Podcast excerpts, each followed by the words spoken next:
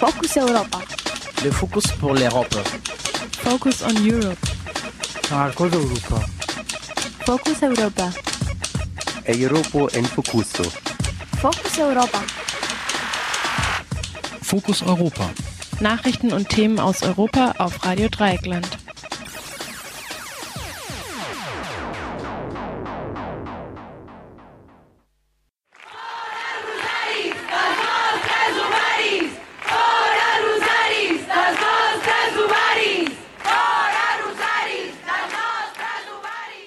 Rosenkränze raus aus unseren Eierstöcken. Welches Jahr haben wir eigentlich? One Billion Rising 2014.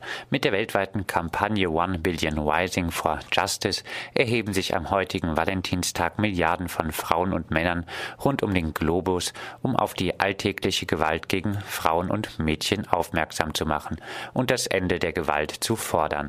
Auch in Deutschland finden dieses Jahr unzählige Veranstaltungen unter dem Motto Strike, Dance, Wise statt. Außerdem hat ein Bündnis aus vielen Verbänden eine Liste mit konkreten Forderungen an die Gesetzgeberin um die Gewalt gegen Frauen und Mädchen zu stoppen, erstellt. Wir schreiben das Jahr 2014, genauer den 14. Februar, auch bekannt als Valentinstag. Bezeichnet ist deshalb, dass die Initiative One Billion Rising diesen Tag für weltweite Aktionen gegen Gewalt an Frauen wählte. In den meisten Fällen nämlich sind die Täter im unmittelbaren familiären Umfeld zu suchen. Wie steht es um Frauenrechte in Europa im Jahr 2014? Dem gehen wir in unserer heutigen Spezialsendung nach. In der kommenden halben Stunde hören wir viele Stimmen von Aktivistinnen und Beobachtern. Besonderen Fokus legen wir dabei auf die derzeitige Situation in Spanien. In Spanien hat die Regierung just als Weihnachtsgeschenk für die katholische Kirche den Entwurf der Rückstufung oder des Rechtes von Frauen selbstbestimmt über ihre Schwangerschaft zu bestimmen vorgelegt. Für musikalische Unterbrechungen sorgt die katalanische Band King Kong Boy. Keine Frauenband, sondern eine Band mit beiderlei Geschlechtern, die dort vertreten sind. Die Jungs und Mädels sprechen sich explizit gegen Diskriminierung jeglicher Art aus.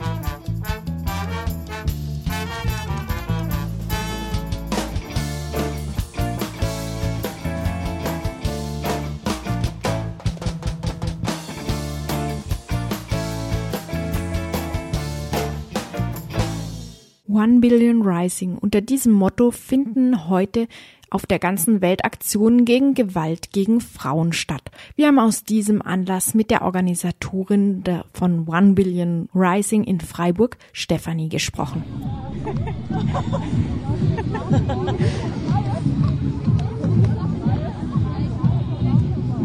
One Billion Rising bezieht sich darauf, dass insgesamt schon eine Milliarde Frauen in ihrem Leben sexualisierte Gewalt erfahren haben sollen und die alle sollen jetzt am heutigen 14. Februar zusammen aufstehen, tanzen und Aktionen machen. Unsere Aktion beginnt mit äh, einer Art Flashmob auf dem Augustinerplatz in Freiburg, wo einige Tanzgruppen aus Freiburg, aber auch Privatpersonen ähm, eine Choreografie tanzen werden, die weltweit äh, die gleiche ist, zu dem gleichen Song Break the Chains.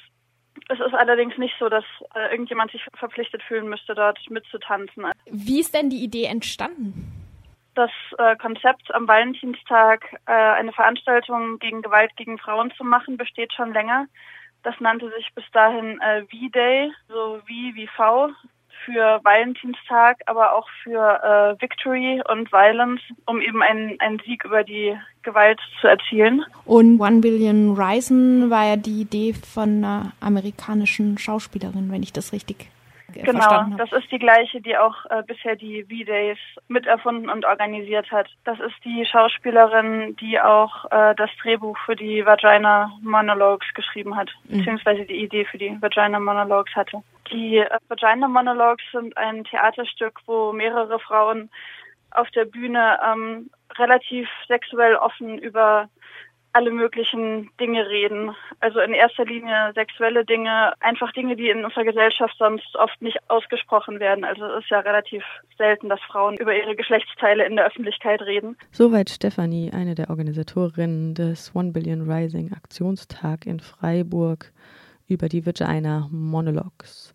Terry Reintke von der europäischen Organisation Green Youth tanzte heute beim V-Day oder One Billion Rising Aktionstag in Düsseldorf. Sie tritt als Kandidatin für die Grünen bei der Europaparlamentswahl 2014 an. Wir wollten zunächst von ihr wissen, wie es denn um die Geldervergabe im EU-Haushalt, was genderspezifische Aspekte angeht, wie es darum bestellt ist. Ist schon ähm, jetzt in, innerhalb der EU und gerade auch innerhalb der EU-Haushaltspolitik schon länger ein Thema, ähm, dass eben über Gender Budgeting ähm, festgestellt werden soll, wie eigentlich Mittel innerhalb des äh, Haushalts jeweils Männer und Frauen eben betreffen, ähm, um da eine größere Transparenz erstmal herzustellen, aber im zweiten Schritt eben auch zu schauen, dass ähm, die Mittel, die da ausgegeben werden, eben geschlechtergerecht verteilt werden und besonders dann auch Frauen zugutekommen.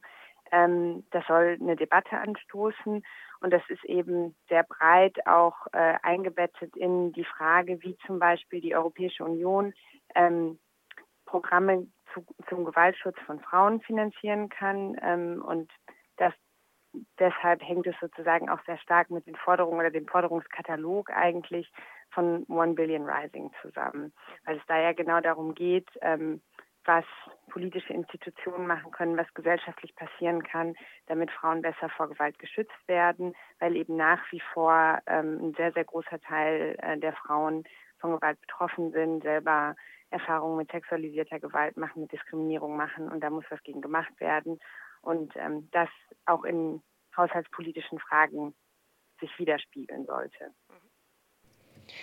Und du hattest jetzt schon einige Termine heute, hast in Düsseldorf schon getanzt. War, war das schon oder ist das erst noch? Es ist gleich noch. Mhm. Ähm, wir gehen da hier mit einigen grünen Frauen äh, ähm, um halb sechs gibt es am Shadowplatz in Düsseldorf äh, die Veranstaltung und da werden wir dann tanzen, ähm, um eben genau diese Botschaft auch zu senden, ähm, dass Frauen frei von Gewalt oder Frauen und alle Menschen frei von Gewalt und eben frei von Ungerechtigkeit leben können. Ähm, also vielleicht kann ich jetzt zu One Billion Rising nochmal was sagen. Ich war sozusagen als Vertreterin dieser äh, feministischen oder als eine der Vertreterinnen von dieser feministischen Bewegung bei einem Treffen ähm, vor einigen Wochen auch mit Yves Ensler, der Initiatorin des Ganzen, würde ich jetzt mal sagen, die ja die Vagina-Monologe geschrieben hat. Ähm, und da haben wir eben sehr viel darüber diskutiert, was es eigentlich bedeutet, in einer Gesellschaft zu leben, ähm, in der eben patriarchale und sexualisierte Gewalt eigentlich an der Tagesordnung sind. Und ähm, nicht gleich in so eine Debatte reinzukommen, Opfer eben äh, Frauen als Opfer zu stilisieren.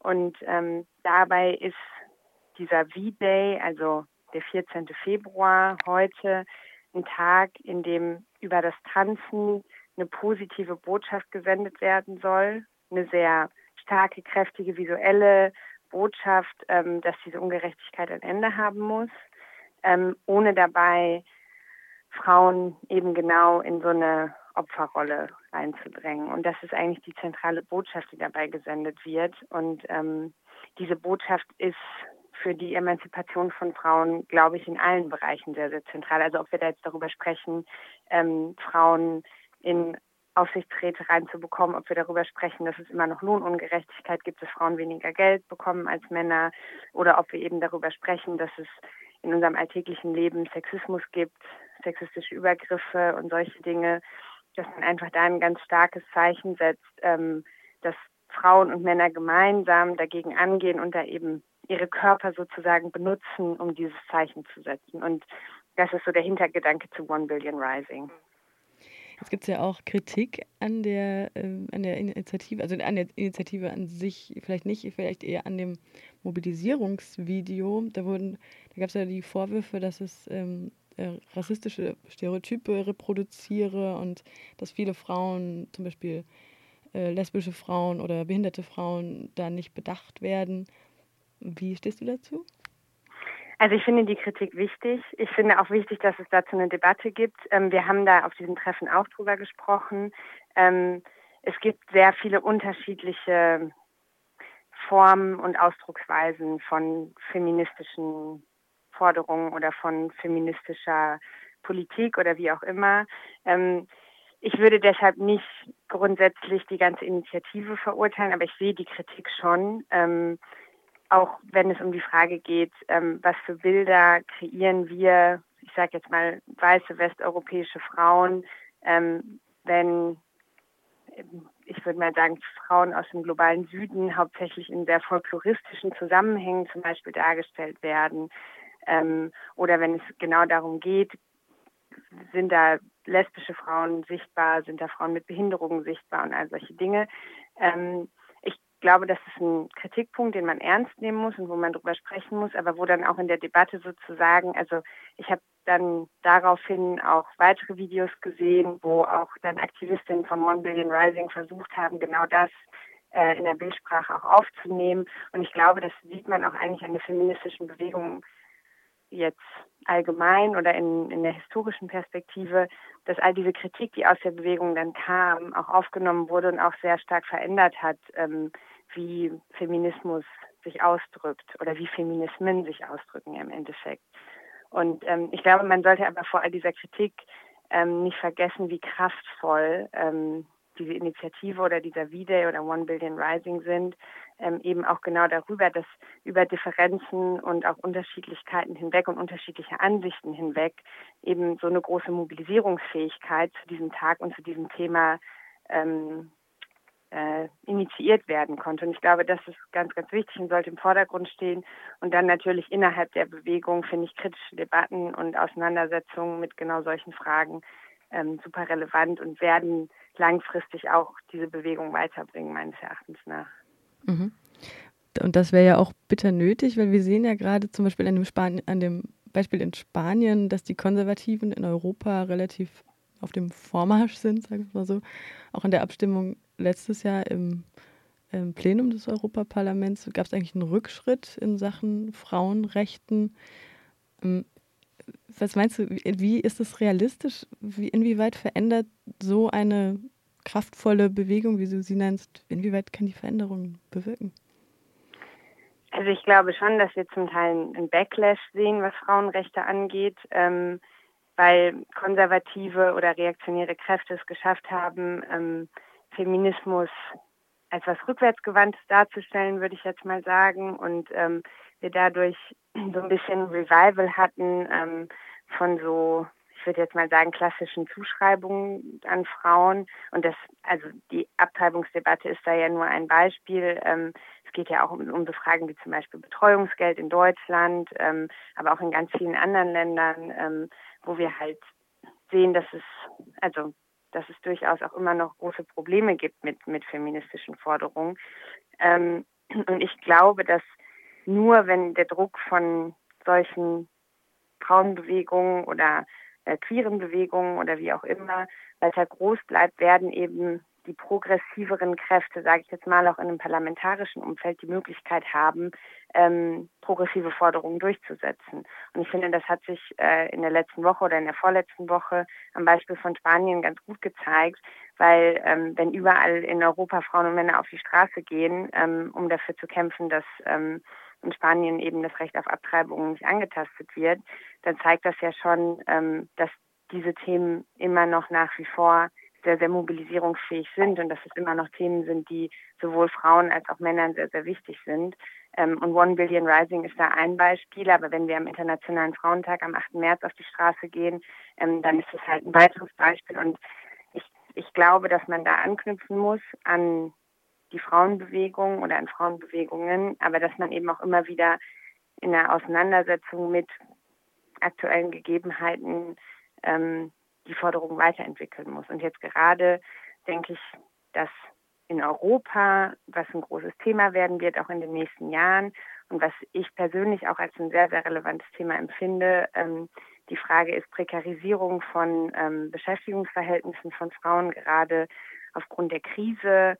Ähm, und die ganze Frage soziale Gerechtigkeiten, wie können Frauen eigentlich gleichberechtigt mit Männern zum Beispiel am Arbeitsmarkt teilhaben. Ähm, und da muss man, glaube ich, verbinden, ähm, wenn es darum geht, Selbstbestimmung über den eigenen Körper, aber eben auch Selbstbestimmung über, was weiß ich, ähm, Beruf, Teilhabe und, und solche Fragen. Arriba de la veritat, va deu obstacles al cal honestedat, un genocidi a la mediocritat, bramen les bèsties que el canvi arribarà, sobren motius i sobren els per què, vibren els rajos del sol amaneixent, cauen les portes, s'alcen finestres, volen les cendres, creixen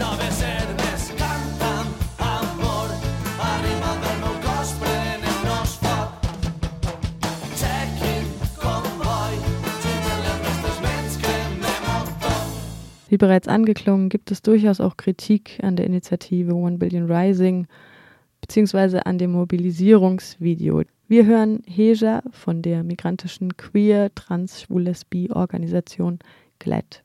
Also ich würde dann kurz vorwegnehmen, dass wir in erster Linie schon sehr begrüßen, dass weltweit gegen sexualisierte Gewalt und Sexismus mobilisiert wird.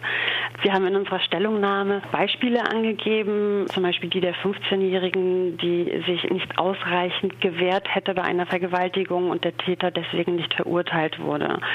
Bei diesem Beispiel wird sehr deutlich, wie die gesellschaftliche und die institutionelle Gewalt gegenüber Frauen äh, greift. Und es gibt noch unzählige weitere Beispiele, die beweisen, wie wichtig der Kampf gegen Sexismus ist. Deswegen sind wir prinzipiell der Meinung, ja, Kampf gegen Sexismus und sexualisierte Gewalt, aber unserer Meinung nach eben auch gegen andere Formen von Unterdrückung. Und deswegen gab es eine Kritik, die hauptsächlich darin bestand, dass in dem besagten Mobilisationsvideo rassistische Stereotype und auch klassistische und rassistische Zuschreibungen reproduziert werden.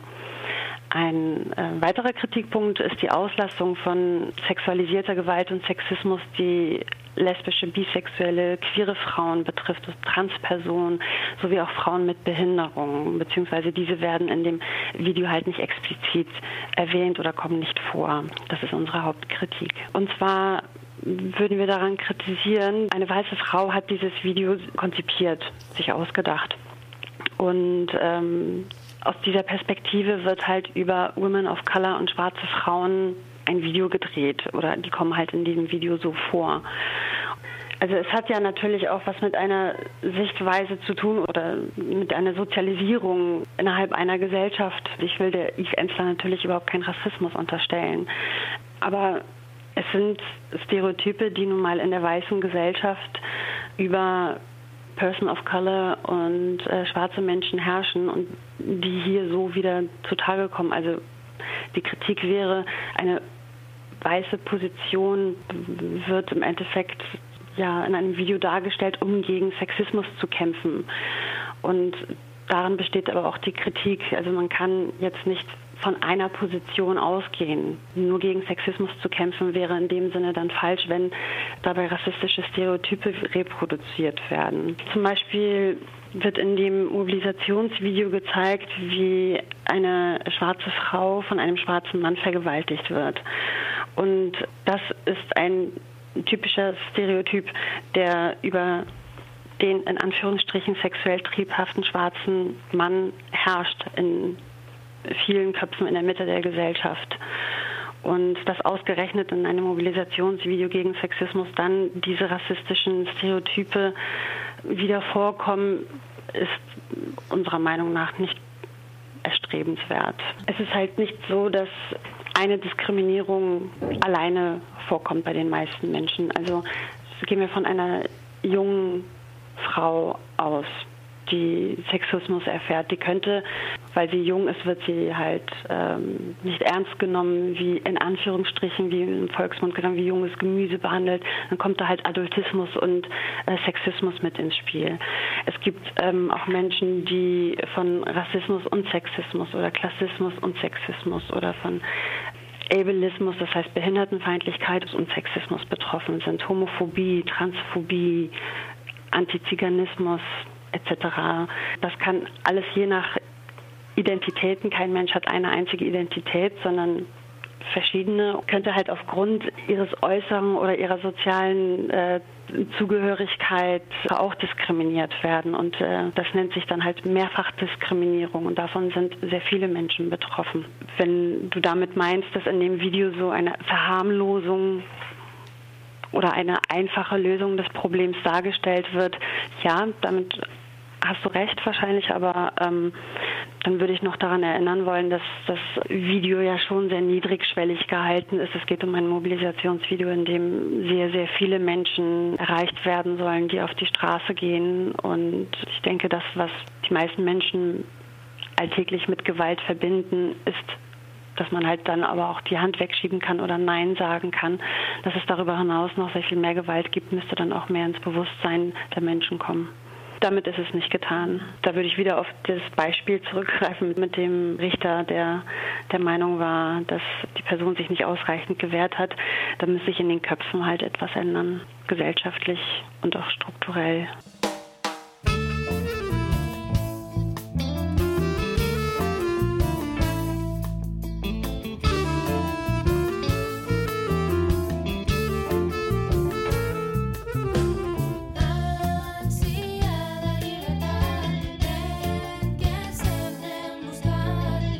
Saber caminar en línia recta i és que en la torta es troba la drecera.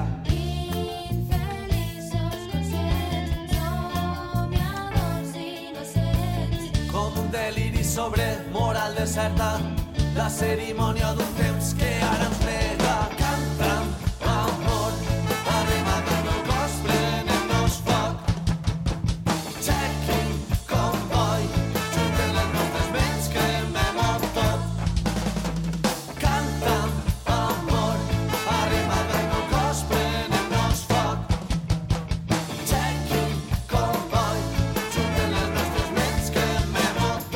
Die Kirche hat in der Strafgesetzgebung nichts zu suchen. Christliche Moral gehört in eine andere Epoche.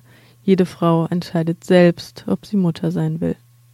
Solche und ähnliche Sprechchöre skandierten Zehntausende Münder vergangenes Wochenende bei den Protesten in ganz Spanien gegen die sogenannte Reform des Gesetzes zum Schwangerschaftsabbruch von Justizminister Gallardo Don.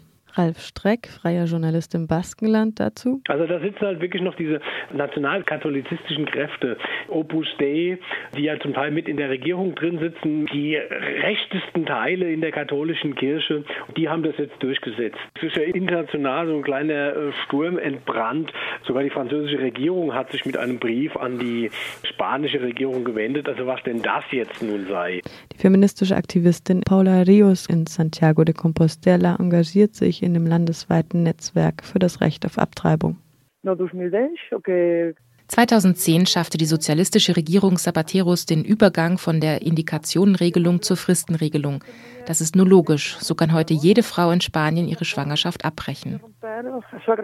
Was aber jetzt äh, sehr stark empört, ist halt, dass praktisch äh, jegliche Fristenregelung abgeschafft wird, dass es Abtreibung nur noch geben soll in ganz, ganz besonderen Ausnahmefällen und dann müssen zwei verschiedene Ärzte, und das dürfen keine Ärzte des Vertrauens der Frau sein, also weder Hausarzt noch sonst irgendwer, müssen bestätigen, dass eine schwere Gefahr für die Gesundheit der Frau vorliegt. Also das geht so in die Richtung von den harten Abtreibungsgegnern Irland, Malta und äh, Polen.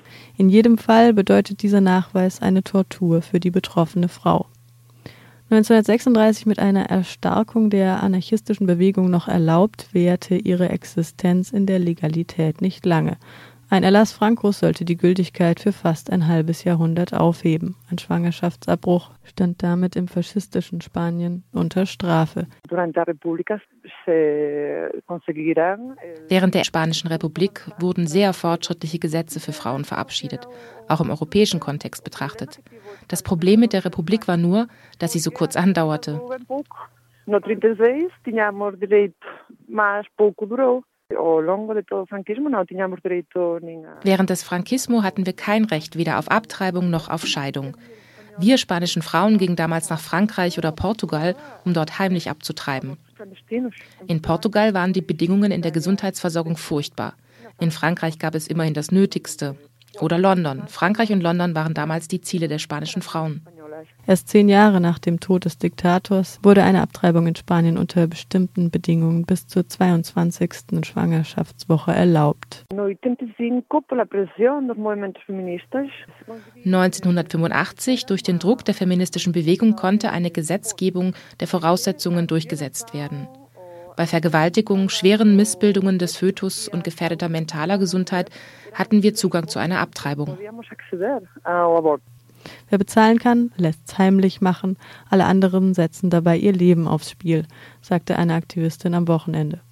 Seit dem 20. Dezember 2013 gehen deshalb Feministinnen und Unterstützerinnen und Unterstützer in ganz Europa auf die Straße. Zum Zeichen dieses Rückschritts trugen die Frauen bei ihrem Protest Petersilie und Raute, beides Kräuter, die traditionell für Schwangerschaftsabbrüche eingesetzt wurden.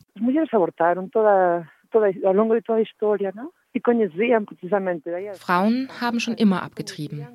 Und die sogenannten Hexen kannten genaue Anwendung und Wirkung bestimmter Pflanzen. Wir klagen an, dass dieses Gesetz uns dazu nötigt, die traditionellen Methoden wieder anzuwenden. Und das sind noch die weniger aggressiven Mittel. Ein starkes Symbol der Bewegung ist auch der Kleiderbügel aus Draht. Draht, um abzutreiben. Dahin wollen wir auf keinen Fall zurück. Die öffentliche Gesundheitsversorgung sollte uns einen sicheren und legalen Schwangerschaftsabbruch garantieren se que a sanidade pública não, não fornece os, os mecanismos para podermos fazer. Also das geht breit durch alle Bevölkerungsschichten. Sogar die, diese, diese konservativen nationalistischen Parteien im Baskenland, in Katalonien sind gegen dieses Gesetz. Und doch werden die Verhandlungen im Parlament nicht ausgesetzt. Nachdem die sozialistische Opposition mit einer Geheimabstimmung der regierenden Volkspartei die Möglichkeit geben wollte, sich unabhängig vom Fraktionszwang frei entscheiden zu können, scheiterte diese Strategie dann letzten Endes doch. Wir hören noch einmal Paula Rios zu den Konsequenzen.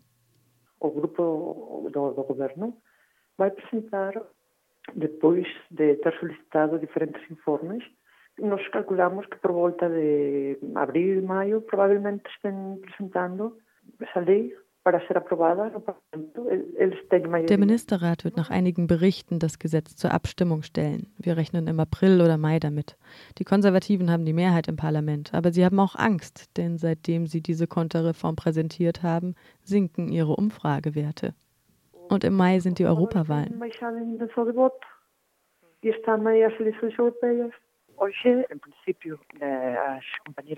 Heute machen die Genossinnen in Murcia einen Aktionstag, ebenso in Barcelona und Lleida.